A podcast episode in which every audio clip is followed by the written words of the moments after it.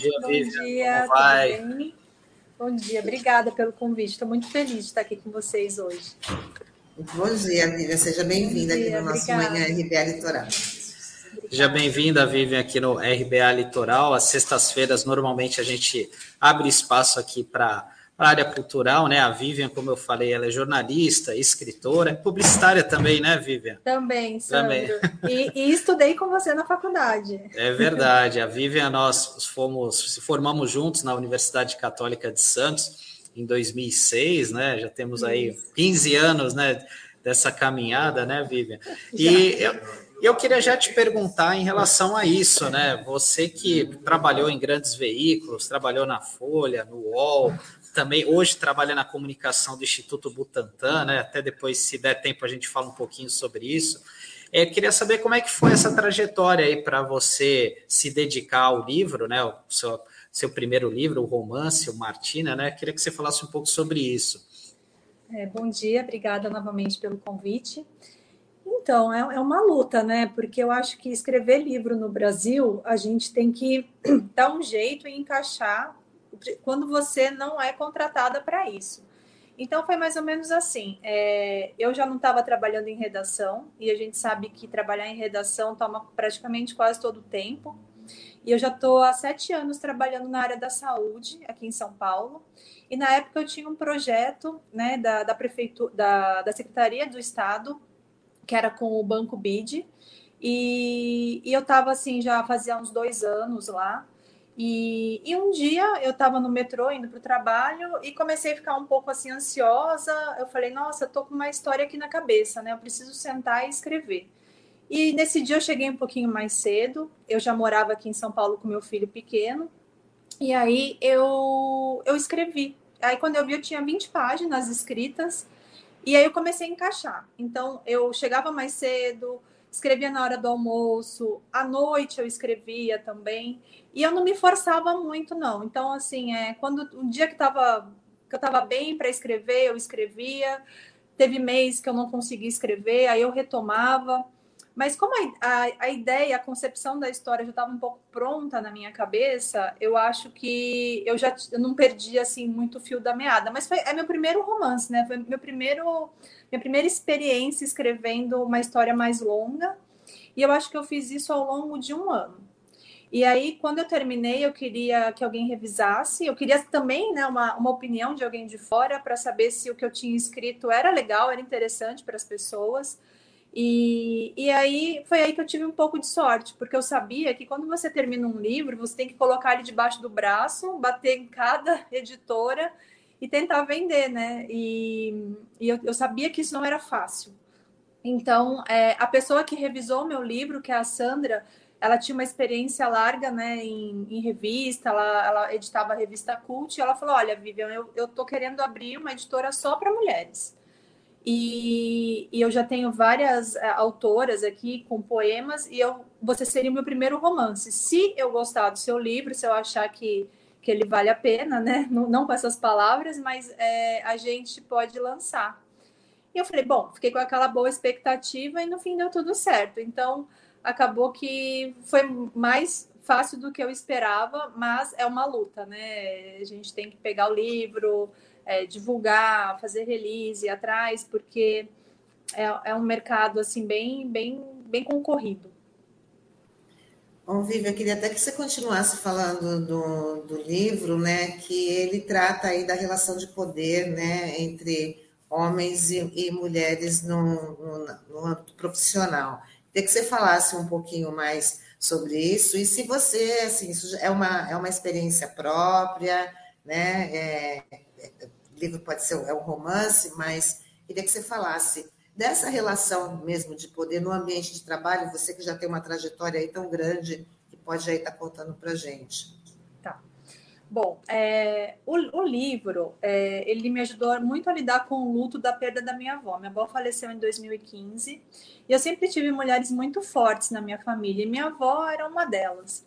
Então, é, ela tinha várias histórias é, boas que ela escrevia e que ela tinha vontade de registrar. Então, a Martina, ela vem morar em São Paulo com a avó, que é minha avó. A Martina não sou eu, mas ela é minha avó. Então, por meio da Martina, assim, ela vai conversando com a avó e a avó vai trazendo essas histórias. Minha avó ela foi presa na ditadura, ela teve, é, ela teve um tratamento de câncer um pouco, vai, alguns anos antes de morrer. E eu queria contar, então, essa relação com a avó, que é uma relação da, da mulher mais velha, né, que a gente tem na, na nossa vida, assim, algumas influências, era um pano de fundo. Então, assim, a Martina chega em São Paulo, da mesma forma que eu cheguei em São Paulo, encaro o mercado de trabalho. Eu sou de São Vicente, eu me formei aí, eu cresci no bairro Bitaru, que é um bairro de periferia. Então, é, tudo era um pouquinho mais complicado, né? Então, não, aqui você chega em São Paulo, as pessoas têm é, faculdades, têm uma família com posses, então eu acho que você chega um pouco sozinho. Então, eu tento passar isso com a Martina. A Martina chega numa, numa agência publicitária, né? Que a publicidade e jornalismo são dois ambientes que eu conheço, então eu não queria errar e ela conhece duas mulheres.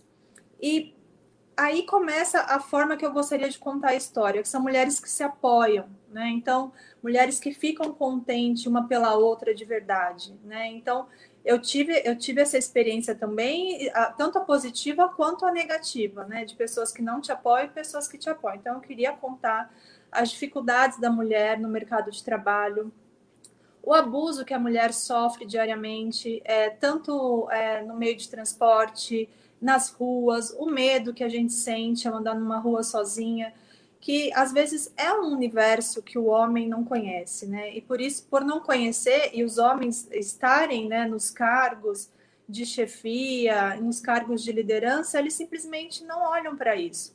Então, eu acho, é, eu vejo muitas críticas, né? Ah, mas o livro tem que ser bom independente do homem ou da mulher. Mas eu acho que a gente precisa contar o nosso lado da história. Como a gente se sente nesses ambientes, como a gente não cresce no mercado de trabalho, quando a gente engravida, quando a gente fica um pouco mais velha, ou, enfim, é, tudo é, é uma questão que é levada em conta por esse mundo hoje que predominantemente é mais masculino e a gente tem que trabalhar o dobro, o triplo, né? A gente tem que ser muito melhor, a gente não pode errar. É, quando a gente erra ou quando a gente, enfim, é, fica um pouco nervosa, já, já, já acham que a gente não tem controle, que você é descontrolada, que você não tem capacidade emocional para lidar com uma equipe. Então, eu acho que tudo isso é trazido no livro, né? E, e tem muito essa conversa. A, a Martina tem duas amigas, como eu falei. Uma está num relacionamento abusivo, a outra é uma mãe solteira, uma mulher negra que tem dois filhos pequenos, e ela vai falando dessa dificuldade de o filho ficar doente, de ter que trabalhar. E no meio do livro ele muda um pouquinho a narrativa. Acontece de fato um crime, a Martina vê o seu nome envolvido nisso, e aí ela tenta, é, enfim, desvendar, saber o que aconteceu, que também era uma coisa que minha avó gostava. Minha avó gostava muito de romance policial. E aí ele muda um pouquinho o ritmo até o final, mas é mais ou menos é, é esse o enredo. E, e eu, Vivian, é, até mesmo você falou dessas dificuldades, né, do que a mulher sofre no dia a dia, né, você já está no mercado já há um bom tempo. Você, até pela experiência da tua avó, que é uma mulher muito forte, pelo que você relatou aqui, você, você percebe que as coisas estão mudando, ainda está muito devagar esse processo? Qual que é a leitura que você faz?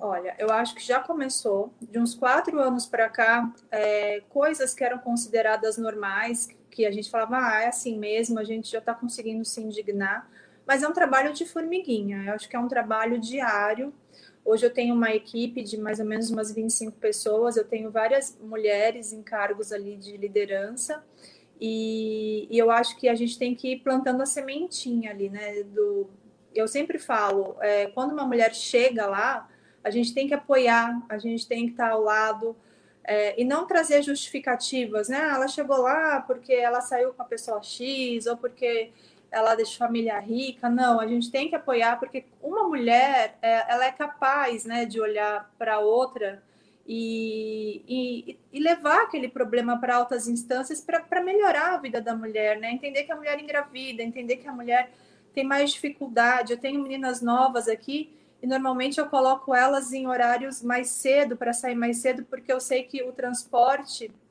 aqui em São Paulo existe muito assédio e eu tenho medo que elas cheguem muito tarde em casa.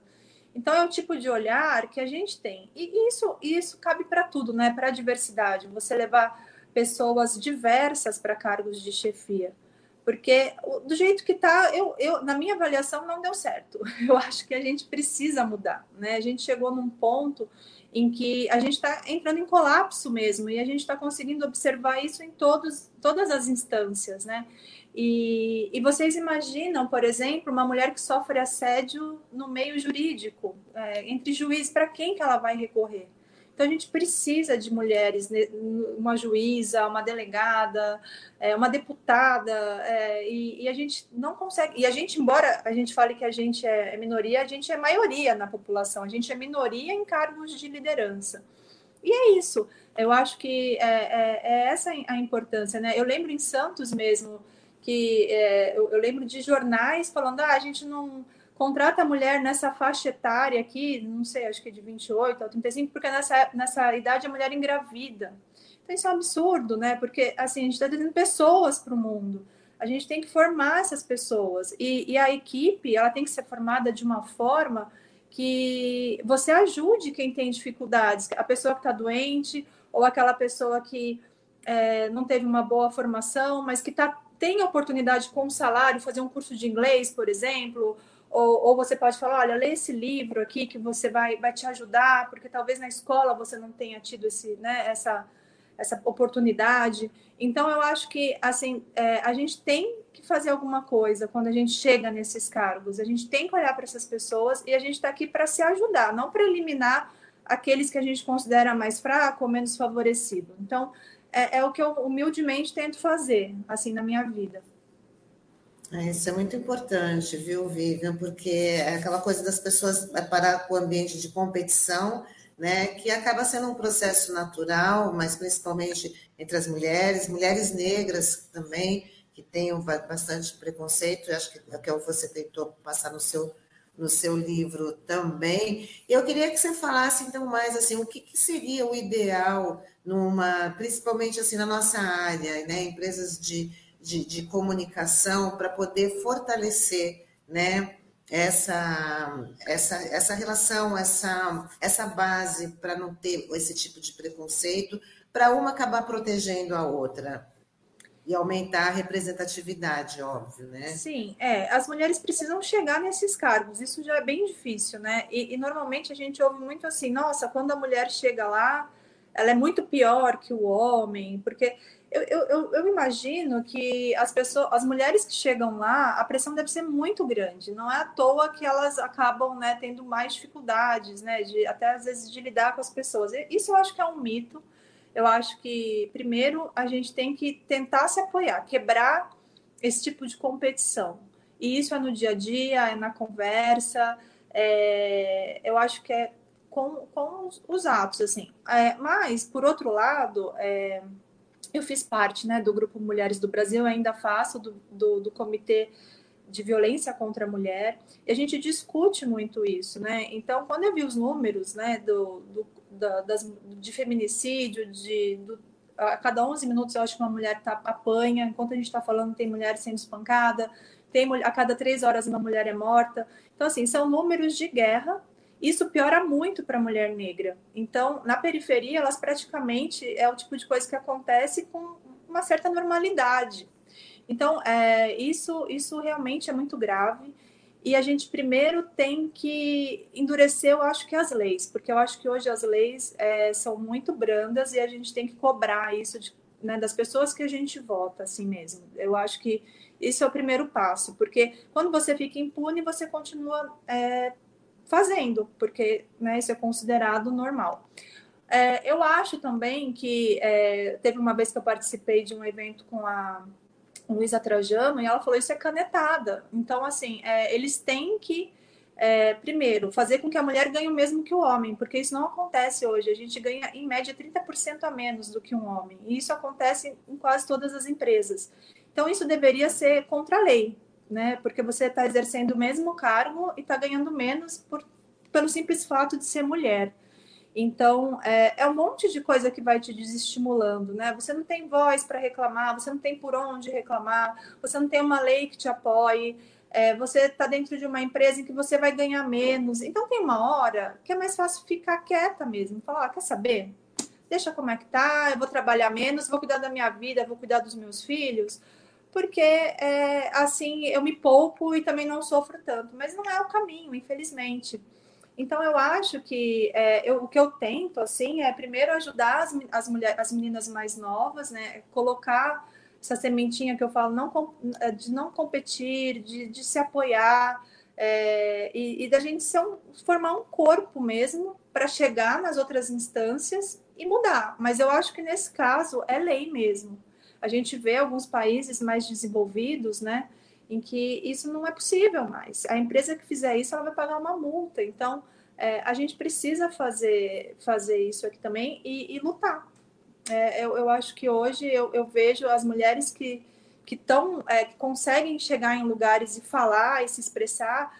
É, existem pessoas, né? É, mulheres líderes, é, mulheres que falam bem, que se expressam bem, que conseguem explicar para as pessoas o que é o feminismo, porque a gente, né, até hoje tem que ficar explicando, olha, feminismo não é a mesma coisa que machismo, olha, eu sou feminista aqui, eu tô aqui, é, não, não tenho é, determinado característica física, o que é um absurdo, porque a mulher pode ser o jeito que ela quiser, né? Ela pode ter o corpo que ela quiser, mas a gente é, tem pessoas que acreditam que a feminista é uma mulher com determinado tipo físico, então você vê mulheres lá é, super vaidosas, casadas, com filho, falando: olha, eu também sou feminista, eu entendo que ela, né, o, que, o que é esse movimento, a importância desse movimento, porque a gente só vai ter uma sociedade mais justa quando a gente for igual. Enquanto a gente tiver essa desigualdade social, a gente nunca vai se desenvolver. Vai, então as pessoas têm que entender isso. É, é, e, a, e, a, igualdade ela vem por é, pessoas diversas chegarem a cargos de chefia na minha opinião. Vivian, eu queria que você, você já tinha lançado o livro já há algum tempo, né? E eu queria que você falasse assim relatos que você recebeu de mulheres e até mesmo de homens, né? É, após ler o teu livro, né? Se de uma certa forma ajudaram a abrir um pouco a cabeça, né? Dessa, como você explanou tão bem, né? Porque a gente vive é numa sociedade ainda machista. Muitas vezes as, as mulheres crescem e continuam com esse especialmente por conta da criação que receberam, né? Enfim, muitas das coisas acham que a culpa é da mulher, acabam é, se culpabilizando, né? Muitas vezes, como nesse caso, questão de assédio, né? Como você é, disse, né? Eu queria que você falasse um pouco a respeito das opiniões, assim, da, que as pessoas tiveram após ler o teu, o teu livro. Ah, essa é a parte que eu mais gosto. Assim, quando alguém termina de ler o livro e começa a chegar um monte de áudio no meu celular, podem me mandar áudios, porque eu adoro. É, e, e eu acho muito legal isso, porque a gente começa a ouvir, né? Nossa, eu passei por isso, nossa, que a Isadora passou. Porque, na verdade, é, eu tinha muita história para contar. E eu não podia colocar tudo na conta da Martina, que ia ficar muito pesado, né? Então, eu dividi em três personagens femininas, né? Na verdade, quatro, porque tem a Carmen, e depois, se vocês tiverem oportunidade de, de, ler o livro, vocês vão entender que é uma mulher um pouco mais velha, que também passou por poucas e boas. E cada uma fala sobre a sua ótica, né? E, e foi muito legal, porque eu acho que todas as mulheres que leram falaram: nossa, eu me vi nessa situação, é, eu passei por isso com meu namorado, eu passei por isso na minha empresa. E, e, e assim, é, é triste, mas é, eu gosto muito de ter esse feedback, né? Sempre falo, olha, me mande críticas, é, pode, pode falar mal, não gostei dessa parte, mas eu acho que esse, essa primeira parte do livro, que é essa troca entre as três, porque a Martina chega em São Paulo, ela tem essas duas amigas e elas se apoiam muito, né, num ambiente que é um pouco difícil, né, que ela ainda não tem, é, não, não se firmou profissionalmente, digamos assim, é, é muito legal né, é, ter essa as mulheres me contando as histórias dela. Então eu ouço muito assim, nossa, eu apanhei do meu marido durante muito tempo e eu não fazia nada, é, porque eu não sabia o que fazer, não, porque a mulher também é muito julgada nesse momento, né? Ah, mas se você apanhou, se ele era grosso com você, por que, que você continuou lá? Então, assim, até outro dia era muito difícil para a mulher é, se separar, né? Ela não era aceita na sociedade, é, ela não tinha independência financeira para poder fazer isso. Então ela ficava numa como uma espécie de prisão mesmo, né? Então é, e a gente é, acostumou, né? Homem é assim mesmo. Claro que tem homens maravilhosos, né? Isso também eu tento trazer no livro. É, não assim os homens serem os vilões e as mulheres as coitadinhas, não, né? São, tem homens muito bons que, que ajudam a Martina. Isso é uma coisa que eu gosto também de enfatizar, né? Que as pessoas boas existem e a gente tem que tentar ficar perto delas para a vida ficar melhor, para a gente ter esperança, para a gente conseguir olhar para frente, para a gente levantar todo dia motivado e tentar fazer um pouquinho. Porque, de fato, a, a gente hoje entende, né, com, e falando um pouco de política, e, e, e não tem como não falar de política, porque é, a gente entende que não existe política pública para mulher hoje, é, hoje a gente entende o país que a gente vive. Eu acho que durante muito tempo a gente negou isso, né? Não, esse país é maravilhoso, as pessoas são alegres, ou não tem racismo nesse país. E agora a gente está vendo que não é nada disso. Que assim é, é um país extremamente racista, extremamente misógino, que as mulheres apanham, que as mulheres são abusadas. É, que as pessoas são extremamente moralistas, né? Mas ao, ao mesmo tempo não, não praticam isso no seu dia a dia. É, então, assim, elas falam uma coisa e elas são outra coisa, né? Isso, isso realmente é muito triste. E, e, o quanto que a gente tem que, que, evoluir. Mas eu tenho muita esperança também na, na, na, população mais jovem. Eu acho que hoje as meninas elas estão de parabéns. Assim, elas denunciam, elas filmam com o celular, elas falam, ah, esse cara está aqui no ônibus me assediando, e que era uma coisa que a gente não fazia antes graças à tecnologia e também movimentos como esse que incentivam a, a, as mulheres a fazerem as denúncias, né? Antes de passar para a próxima, próxima pergunta, Vivian, tem umas interações aqui que eu queria registrar com você. A Cidinha Santos, da Bom Dia, Bom Dia Cidinha, e ela fala que é cada vez mais necessário o exercício da sororidade entre as mulheres em todos os setores, isso é super importante, né? E ela fala: vamos ocupar os espaços. E bom saber de mais mulheres escritoras aí elogiando você, Vivian. A Débora Bergamasco, ela fala, às vezes, até chefe mulheres discriminam as funcionárias com filhos. Isso é verdade.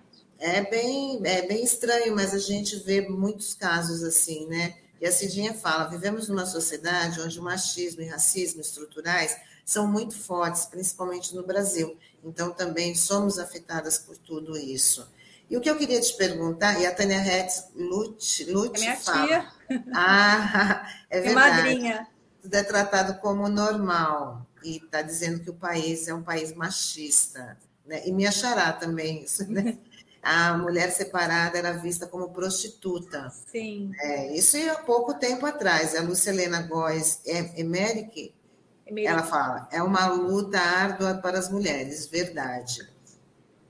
E a Cidinha fala, é fundamental que homens e mulheres combatam o machismo, o racismo e a misoginia. Precisamos do envolvimento de todos, de todos, todos e todas. É, eu, Vivi, o que eu queria te perguntar, assim, dentro desse ambiente do, do jornalismo, né, o que a gente tem acompanhado aí nos últimos anos é o desrespeito do governo com a imprensa principalmente na figura da jornalista. Né? Muitas são atacadas, desrespeitadas, né? inclusive teve o caso da Patrícia Campos Melo, que ali foi super, ah, conseguiu ganhar a causa, mas passou um bocado, foi totalmente desrespeitada, tentando ser desacreditada, né? E ela fazendo o papel dela, trazendo as informações necessárias para poder compartilhar aí com, com a população. Queria que você fizesse aí uma avaliação, você que também já passou por veículos grandes, né? Como, como é que é ser jornalista né? num momento como esse que nós estamos vivendo? Olha, é péssimo, né? Eu acho que é, esse governo, é, ele, ele ao mesmo tempo, ele extrapolou esse tipo de coisa que, que eu estava falando, né? Até que a gente fingia que não existia, então agora está tá sendo jogado na nossa cara E, e, e como todo um governo ditatorial, eles são contra a imprensa livre, porque eles não querem críticas, eles não sabem lidar com, com crítica, né? O Bolsonaro, qualquer pergunta que você faz para ele que ele desgosta, ele levanta, ou ele xinga, ou ele insinua, né? Que a pessoa já insinuou, insinuou que o repórter é, era gay, já falou para ela, para Patrícia, falou, enfim, palavras super de baixo calão eu acho que o Bolsonaro ele não tem admiração por mulheres, né? Você não vê mulheres em volta do Bolsonaro. Isso já foi até falado. É, quando muito você vê a mulher dele ali, né? A primeira dama, ele não é uma pessoa que admira mulher, mulheres, que fala, né? É, e, e, é aquele velho discurso, né? Ah, mas eu tenho aqui quem, quem chega, né? A, a, até aqui. Se fosse uma mulher, eu teria trazido a mulher. E ele sabe que isso não é verdade, né? É, não, eu acho que é, nos jornais, é, quando eu trabalhei em redação, é, tinha, a gente tinha muita dificuldade, principalmente depois que o, o filho né, nascia, a gente ficava um pouquinho ali na geladeira. É, eu tive uma, a gente tem uma pausa, acho que durante uns dois anos, assim, você fica um pouco ali de, como se fosse café com leite, sabe? E, e, a gente sabe que a criança fica doente, que você tem que deixar muitas vezes a criança numa escolinha e, e fica doente toda hora e você está ali tentando equilibrar né, aqueles pratos ali, as duas coisas, o trabalho, a casa. É, é muito difícil, é muito cruel, é muito difícil. Né? O, o, nosso, a nossa licença maternidade é extremamente curta. Quando você volta para trabalhar, a criança às vezes nem, tá, nem consegue sentar ainda, né? No meu caso foi assim, meu filho tinha quatro meses. E, e, é muito angustiante, muito, assim, é realmente muito difícil. E, e, você acaba tendo que fazer essa escolha muitas vezes, né? É, será que eu vou ser mãe ou será que eu vou ser é, profissional? E aí a gente tem que muitas vezes congelar o óvulo, porque tem que esperar, que é caríssimo, que é para poucas, né? Quase ninguém consegue. Mas para poder, em um momento em que você tenha uma situação financeira e profissional um pouco mais resolvida para poder. E, e, na verdade esse dia nunca chega, né? Porque você nunca, você nunca, nunca é um momento perfeito para você ter um filho. Ou você tem naquela época que você pode ter, ou você não tem mais, assim, não tem muito o que fazer. Então é, é realmente muito difícil, muito difícil. E, e, a gente tem que, é como eu falei, tentando apoiar as outras, as mais novas, né? Não ficar com raiva. E, e eu acho que assim a gente tem que sair muito desse discurso, assim. É, ah, eu passei por isso e sobrevivi, e então você também tem que aguentar. Não, mas se eu passei por isso e vi o quanto era ruim, por que, que eu não posso fazer nada para melhorar a situação da, da, da mulher que está ali, né, que está começando a vida? E, e, enfim, isso é uma coisa que eu tento fazer, assim, dar os mesmos salários para os homens e para as mulheres, é uma coisa que eu, que eu brigo muito.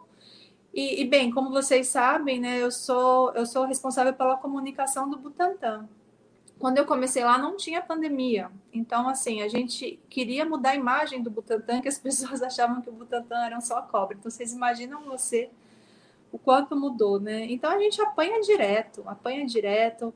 É, os, os, comentários assim mais absurdos, é, xingamento, é, enfim, fake news, isso também é uma coisa que a gente está né, tá lidando de uns tempos para cá, das, das famosas fake news em que as pessoas, é, é, na verdade, elas muitas sabem o certo e o errado, mas elas querem acreditar no que está ali, então elas espalham aquilo de uma forma, enfim, muito ruim, né? E como eu estou ali trabalhando com ciência, com vacina, é o tipo de coisa que você pode matar uma pessoa, né? É, é falando alguma coisa errada e, e, é uma luta muito difícil, assim, é, é, é dia a dia, é, é todo dia um pouquinho, sabe?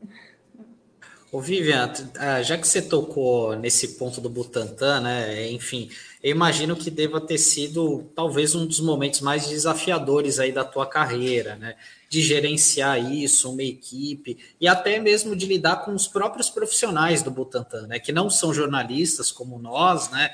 E muitas vezes tem essa dificuldade, enfim, né? De, de passar a mensagem ou de ficar irritado com a repercussão de algo que uma fake news, enfim. Eu queria que você falasse um pouco aí como é que foi esse desafio aí ao longo desses dois anos, né? Enfim, desde o momento que o Butantan se colocou à disposição, né, para correr atrás dessa vacina, a produção, a gente, você falou do presidente Bolsonaro, a gente sabe que ele e muitos dos seguidores dele acabam é, desprestigiando né, a vacina que foi produzida pelo Butantan, que é o Coronavac. Queria que você fizesse, falasse um pouco desses desafios aí ao longo desses últimos dois anos, à frente da comunicação do Butantan.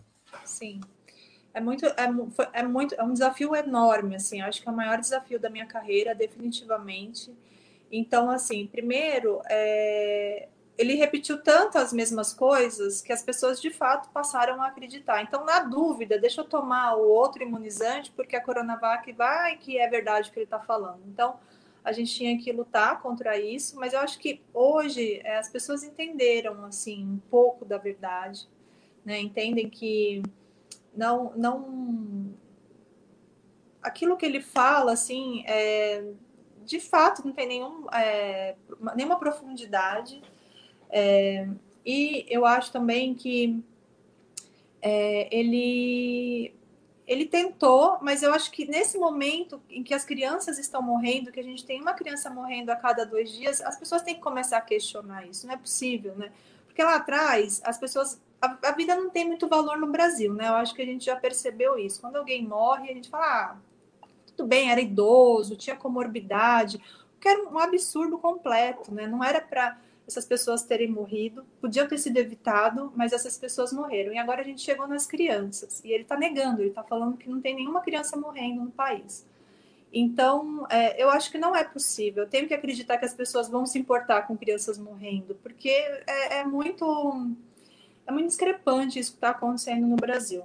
Em relação aos, aos pesquisadores, é, eles trabalham em outro ritmo, né? É, eles, eles pensam diferente da gente, mas com a pandemia tudo se acelerou.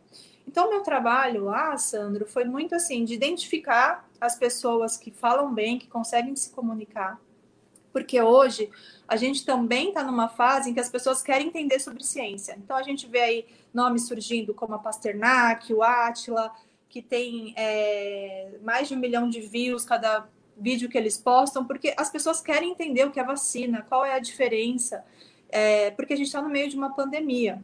Então, é, ao mesmo tempo, eu precisava que esses cientistas conseguissem falar de forma clara para todo mundo. Eles têm que falar com os pares deles, né, que são uma linguagem um pouco mais científica, e eles têm que falar com a população também. Então, tem todo um treinamento né, em, em torno disso e a mudança que a gente fez né, radicalmente, tanto no site quanto nas redes sociais. Então, hoje a gente tem um site que a gente fala, usa três linguagens diferentes, uma para a população em geral, que é a linguagem que a gente faz no jornalismo, para todo mundo entender. Um infanto-juvenil, porque a gente quer muito incentivar as crianças a entenderem o que é ciência, entender que ciência não está nada longe da gente, é o nosso dia a dia. E é uma parte para os pares, para os profissionais mesmo da ciência. É, e com isso foi muito legal, porque antes a gente tinha que ficar atrás do jornalista, né? Olha, não foi isso que ele quis dizer, e ficar se explicando. Então, como a gente hoje tem um milhão de seguidores, por exemplo, no nosso perfil do Instagram, quando a gente posta um material, um conteúdo, o jornalista vem atrás da gente, ele replica as nossas matérias dos nossos sites, porque a gente está lá dentro. A gente, ah, tem essa gripe, né, a influenza, ah, que está tá tendo vários surtos a gente vai explicar porque a cobertura vacinal foi muito baixa nesse ano da gripe, porque ninguém se preocupou com gripe, todo mundo foi atrás de Covid e acabou deixando a vacina da gripe de lado. A gente está numa, numa era, parece, né, de síndromes respiratórias. E é muito interessante porque minha bisavó, que nasceu em 1900 aí em São Vicente, ela teve gripe espanhola quando ela tinha uns 17, 18 anos. E ela quase morreu. E quando ela me contava, parecia uma coisa assim, falei, ah, de século passado, né? Isso nunca vai acontecer de novo. E está acontecendo de novo, né? Então, é, a gente precisava transformar a linguagem da ciência, e não, não foi só o Butantan, né? Essas pessoas, essas figuras públicas hoje, estão é, conseguindo é, transformar essa linguagem, né? E hoje lá no Butantan eu tenho pelo menos umas oito pessoas que falam muito bem, que se expressam muito bem, é, que são carismáticas, que quando a gente fala ah, a vacina é, é, ela é magnetizada, né? Porque teve uma fake news, não sei se vocês lembram que a pessoa fala, ah, eu tomei vacina e coloca uma, uma moeda e a moeda fica grudada. A gente o tem que explicar, né? às vezes assim, a gente tem que, a gente tem que explicar o absurdo Fala, não, isso aqui ninguém vai acreditar, não é possível. Aí a pessoa acredita, aí você tem que ir lá e falar, olha, a vacina não faz isso. Mas a gente também tem que pensar que é, a pandemia ela veio no, num, num, momento em que existe um, um movimento anti-vacina mundial, não é só no Brasil. Né? A gente acabou de ver aí o tenista, né, que vai ser deportado da Austrália porque se negou a tomar vacina. Então, assim, é, é, é momento de falar de ciência, porque é, como a ciência eliminou diver, diversas doenças, né, sarampo, poliomielite, e, e, essas últimas gerações não sofreram essas sequelas, porque antigamente a gente via, né, pessoas, enfim, com sequelas na rua, hoje a gente não vê mais. Então, para essas pessoas, essas doenças não existem mais. Só que elas existem, elas podem voltar. Então, a gente tenta ver como uma oportunidade de levar essa informação de forma correta. E eu acredito que, por mais que a pessoa tenha desejo de acreditar em determinadas coisas, e a gente tem isso, né? É, a, o conhecimento, uma hora ele vence. Não é possível, assim, sabe? Porque a gente tem fatos reais acontecendo. Muito bem. Vivian, a gente já está chegando aqui no finalzinho da nossa conversa, mas eu queria retornar assim para você falar um pouquinho mais do seu livro. Como é que a gente pode adquirir? Aonde que se algum site aí, se também está na, tá nas livrarias, as lojas físicas, mas aonde que a gente pode adquirir? Você falasse aí como para os nossos internautas. Olha, em Santos está na Realejo, acho que todo mundo conhece, né? A livraria Realejo está lá disponível. Quem quiser lá tomar um café com o Zé, ele é super simpático, ele vai indicar vários livros. Eu acho que é importante a gente manter né, esse hábito da leitura, porque afinal de contas estamos mais em casa, vamos ficar mais tempo em casa a partir de agora, provavelmente. Infelizmente a pandemia não acabou. E ele também está disponível na Fêminas, é arroba Fêminas é, que é, é uma editora só de mulheres, tem obras belíssimas lá, muitas mulheres negras, tem um selo só para mulheres negras que fazem poesia e tem um perfil disponível tanto no Facebook quanto no Instagram. É, tá escrito Fêminas aí no cantinho do lado direito, né? E arroba Fêminas. E, e, e tá lá, tá, tá, tá disponível uma Aristina lá também para comprar. Somos ainda um selo pequeno, mas temos é, a esperança de que ele cresça no próximo ano, porque a gente teve essa pausa né, na pandemia. Eu ia lançar meu livro em março de 2020, aí fechou todo, é tudo, né? A gente esperou até o fim do ano, e agora no, no final do ano passado, de 2021, eu lancei na Prefeitura de Santos e, e lancei fisicamente na Martins Fontes, aqui em São Paulo. Então, aos pouquinhos, a gente está retomando. E eu, Vivian, você já pensa em fazer um segundo livro aí? Você tem algo Ai, em mente já? Que... Por enquanto, não. Nossa, eu estou totalmente tomada assim, pelo trabalho agora. É, é tá, tá, uma loucura. Essa semana a gente está nessa batalha né, para conseguir vacinar as crianças. É, a gente tem milhões de doses prontas aqui, é só começar. E, e, o Butantan é um instituto nacional, né? É, olha a diferença de você fabricar aqui dentro uma, uma vacina que você já distribui, você não vai depender de outro país, não vai ter que exportar. Então a gente está nessa esperança, porque eu tenho um filho de 9 anos, eu não vejo a hora de vacinar ele, eu estou assim bem angustiada. Mas assim é. que acalmar, quem sabe o ano que vem, no outro, eu consigo retomar. Acredito, né? Tenho muita esperança de que isso daí vai logo vai passar, né? A gente Deus vai estar tá saindo aí dessa dessa situação surreal, porque o que a gente surreal. vem acompanhando essa, essa essa luta contra, né, a ciência, né, esse desrespeito com a comunidade científica e vindo de quem, de quem do, que ocupa o maior cargo do país é realmente muito triste. É muito triste. Bom, Vivi, eu queria agradecer a sua participação aqui com a gente, foi muito legal, sabe? Pra, que você venha outras vezes também, até para falar do, do próprio Instituto, né? Dessa, da, da vida da, da jornalista, que é realmente uma é uma vida diferente dos jornalistas, né? Porque principalmente nesse momento agora, e que nem você fala, você falou, e vale a pena ressaltar. Eu acho que tem que estar todo mundo unido aí de mão dada para a gente poder seguir em frente. Muito Sim, obrigada. É, eu que agradeço. Às vezes a gente tem que resistir, né? E, e continuar, mesmo quando vem né, os ataques, a gente tem que continuar lutando pelos nossos direitos e, e seguir em frente e, e tentar ser, fazer desse mundo um mundo melhor, nem que seja para uma ou duas pessoas. Eu acho que eu estou nessa luta aí. Mas vamos em frente. E contem comigo sempre que precisarem. Muito obrigada. Um ótimo fim de semana e um ótimo 2022, que ainda dá tempo de obrigada. desejar aí feliz ano novo, né? Obrigada, igualmente. Tchau, tchau. tchau. Vivian, obrigado pela participação. Obrigada, até uma próxima. Sandra, até mais. Tchau. Tchau, tchau.